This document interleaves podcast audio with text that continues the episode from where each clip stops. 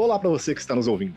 Este é mais um episódio do IBGC Conecta. Eu sou Fernando Damasceno, coordenador de conteúdo do IBGC. Fique conosco. Há um ano, o mundo recebeu a notícia de que a Rússia iniciaria, segundo palavras de seu presidente Vladimir Putin, uma operação militar especial contra a Ucrânia, dando partida a um confronto bélico de grandes proporções no leste da Europa, com dramáticas consequências. Naquele dia, 24 de fevereiro de 2022, a Rússia começou a bombardear as principais cidades ucranianas, incluindo Kiev e Kharkiv. Como reação, o presidente ucraniano Volodymyr Zelensky ordenou uma mobilização militar geral das forças armadas de seu país, com o objetivo de impedir a tomada de seu território. Desde então, as tropas russas avançaram pelo norte, leste e sul em direção a diversas cidades, ao passo em que a resistência ucraniana demonstrava uma grande capacidade de frear o ímpeto de Putin. Enquanto isso, a União Europeia e os Estados Unidos impuseram sanções contra a Rússia, visando a desestabilização dos setores financeiro, energético e de transporte do país. Para refletirmos como esse cenário de um ano de guerra se conecta à governança corporativa, no episódio de hoje vamos conversar com Bruno Varela Miranda, professor do INSPER. Como vai, Bruno? Seja bem-vindo. Olá, Fernando. O prazer é todo meu. Bruno, após todo esse período do conflito bélico entre Rússia e Ucrânia, quais são os pontos mais complexos que podem ser observados, sobretudo no âmbito das empresas? São vários os pontos complexos, alguns com efeitos imediatos. Podemos pensar, por exemplo, no impacto da guerra sobre o preço da energia. Porém, eu gostaria de chamar a atenção para um aspecto menos óbvio do conflito, mas que talvez seja o que traga as principais implicações no médio e longo prazo. Para a gente entender é, esse ponto, é, o nosso ponto de partida é a considerável incerteza geopolítica que o conflito entre Rússia e Ucrânia traz para o campo dos negócios. De certa maneira, essa considerável incerteza geopolítica coloca em xeque uma importante hipótese que durante décadas tem guiado implicitamente muitas decisões políticas e econômicas no mundo. E qual é essa hipótese? Essa hipótese de natureza política se baseia na crença de que, com o tempo, a maioria dos países do mundo convergiria em direção ao ideal de uma democracia liberal. Podemos pensar, por exemplo, nos Estados Unidos como um exemplo uh, de democracia liberal, com instituições que funcionam de forma adequada. Pois bem, o que a guerra nos mostra é que regimes autoritários como a Rússia de Putin possuem fôlego considerável para atuar na arena internacional. E isso não apenas porque são capazes de invadir outros países, mas também porque podem angariar o apoio, velado ou explícito, de outros regimes autoritários, como a China, por exemplo, que desde o início do conflito tem tido uma posição, no mínimo, ambígua uh, nas suas relações com os dois lados do conflito. Da mesma forma, é interessante observar que, mesmo com os altos níveis de corrupção na Ucrânia, né, a política ucraniana é caracterizada por uma série de problemas, uma fraqueza institucional que é conhecida por todos. Mesmo com todos esses problemas, o presidente Volodymyr Zelensky foi capaz de angariar apoio de inúmeras democracias que, em outro contexto, seriam mais seletivas na provisão de recursos. Você tem, inclusive, discussões sobre o ingresso uh, da Ucrânia na União Europeia. Nós sabemos que esse é um processo que vai levar tempo, mas outros países, como os países dos Balcãs, estão há décadas né, discutindo essa possibilidade de entrada sem uh, muitos avanços. Então, o que a guerra da Ucrânia reforça é a ideia de que nas próximas décadas nós conviveremos com uma considerável diversidade de regimes políticos. Né? As empresas terão que conviver com democracias, mas também com regimes autoritários. Isso cria a necessidade de continuarmos discutindo o importante tema das relações entre empresas e governos. Né? Parece bastante claro que uh, nas próximas décadas, uh, empresas e empresas que atuam em diversos países uh, serão especialmente afetadas por isso, terão que conviver com esses governos autoritários e terão que lidar com os riscos que uma relação dessa natureza traz para os negócios. Perfeito, Bruno. Muito interessante essa visão geopolítica mais ampla que você nos apresenta. É, esse conflito traz mudanças estruturais ao cenário geopolítico e geoestratégico, com importantes consequências para países de todas as regiões do planeta.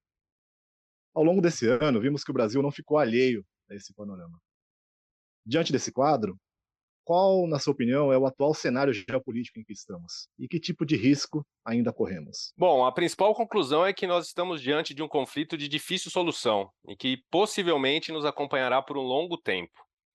É, um ponto importante é que o conflito entre Rússia e Ucrânia é um sintoma de um movimento mais amplo de questionamento das bases do sistema de regras que trouxe relativa estabilidade para as relações internacionais nos últimos 70, 80 anos, principalmente aí após o fim da Segunda Guerra Mundial.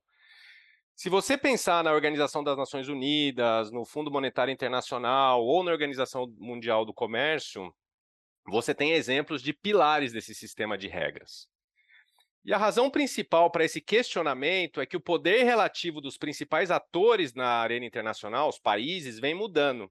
Então, você tem o caso da China, por exemplo, que deseja ocupar um papel de protagonismo na governança global e que sabe que com o sistema atual tem uma margem de manobra limitada. Você tem o caso da Rússia, que vem passando por um processo de decadência econômica bastante acentuado e que, por isso, se viu diante de desafios que até o fim da União Soviética pareciam distantes, sendo o melhor exemplo o caso da expansão da OTAN, até bem próximo de suas fronteiras. E você também tem o caso dos Estados Unidos, que nos últimos anos vem dando sinais contraditórios para os seus aliados. Né? Em certa medida, o governo Trump fez mais para enfraquecer esse sistema de regras, que trouxe a estabilidade para as relações internacionais desde o fim da Segunda Guerra Mundial, do que qualquer outro país. Em resumo, e como já dito antes, nós vivemos esse momento de considerável incerteza geopolítica. E para onde esse cenário nos leva? Tirando os riscos óbvios de um erro de cálculo que leve a um conflito ainda mais amplo, nós podemos dizer que um sistema internacional com regras de convivência enfraquecidas nos leva, ou pode nos levar, melhor dizendo, a uma dinâmica de quebras de compromisso e retaliações. Nós já vimos isso com, a, a por exemplo, a expropriação de recursos é, por parte de alguns países em retaliação à guerra, uma prática que não ocorria, enfim, desde tempos uh, bastante distantes. E com isso, quer dizer, com essa dinâmica de quebra de compromisso e retaliações, nós podemos, no limite, é, observarmos a emergência de blocos rivais, algo parecido com o que nós tivemos na Guerra Fria, por exemplo. E esse é um cenário que demandaria toda uma reorganização das atividades das empresas, por exemplo, o redesenho de cadeias de suprimento ao redor de todo o mundo. Eu acho que é importante a gente refletir um pouco sobre o que o Brasil tem a ver com isso. No caso do Brasil, uh, o principal risco, na minha opinião, é que nós poderíamos desembocar em um cenário em que nossa tradicional posição de neutralidade seja insustentável. Ou seja, em um mundo dividido em blocos, talvez o Brasil tenha que escolher um lado. Tem um aspecto interessante nessa dinâmica, é que, na atualidade, talvez exista mais pressão por um alinhamento do governo brasileiro a país A ou país Y no interior do país, do que entre nossos principais parceiros, ou seja, a maioria dos países do mundo reconhece o Brasil como um país que historicamente teve relações com uma ampla gama de países. Né? Nós vimos um exemplo desse comportamento com os apelos para um alinhamento quase automático com a política dos Estados Unidos durante os anos do governo de Jair Bolsonaro. Então é possível que o Brasil uh, tenha aí que tomar partido também por pressão de grupos uh, internos. É, de fato, Bruno, tem sido interessante observar a organização desses novos blocos e a forma como o Brasil se insere no xadrez geopolítico atual. Para finalizarmos, é, gostaria de ouvir, Bruno. Em maior ou menor grau, as empresas estão expostas a efeitos diretos e indiretos do, do conflito na Ucrânia, tanto no curto quanto no médio e longo prazos.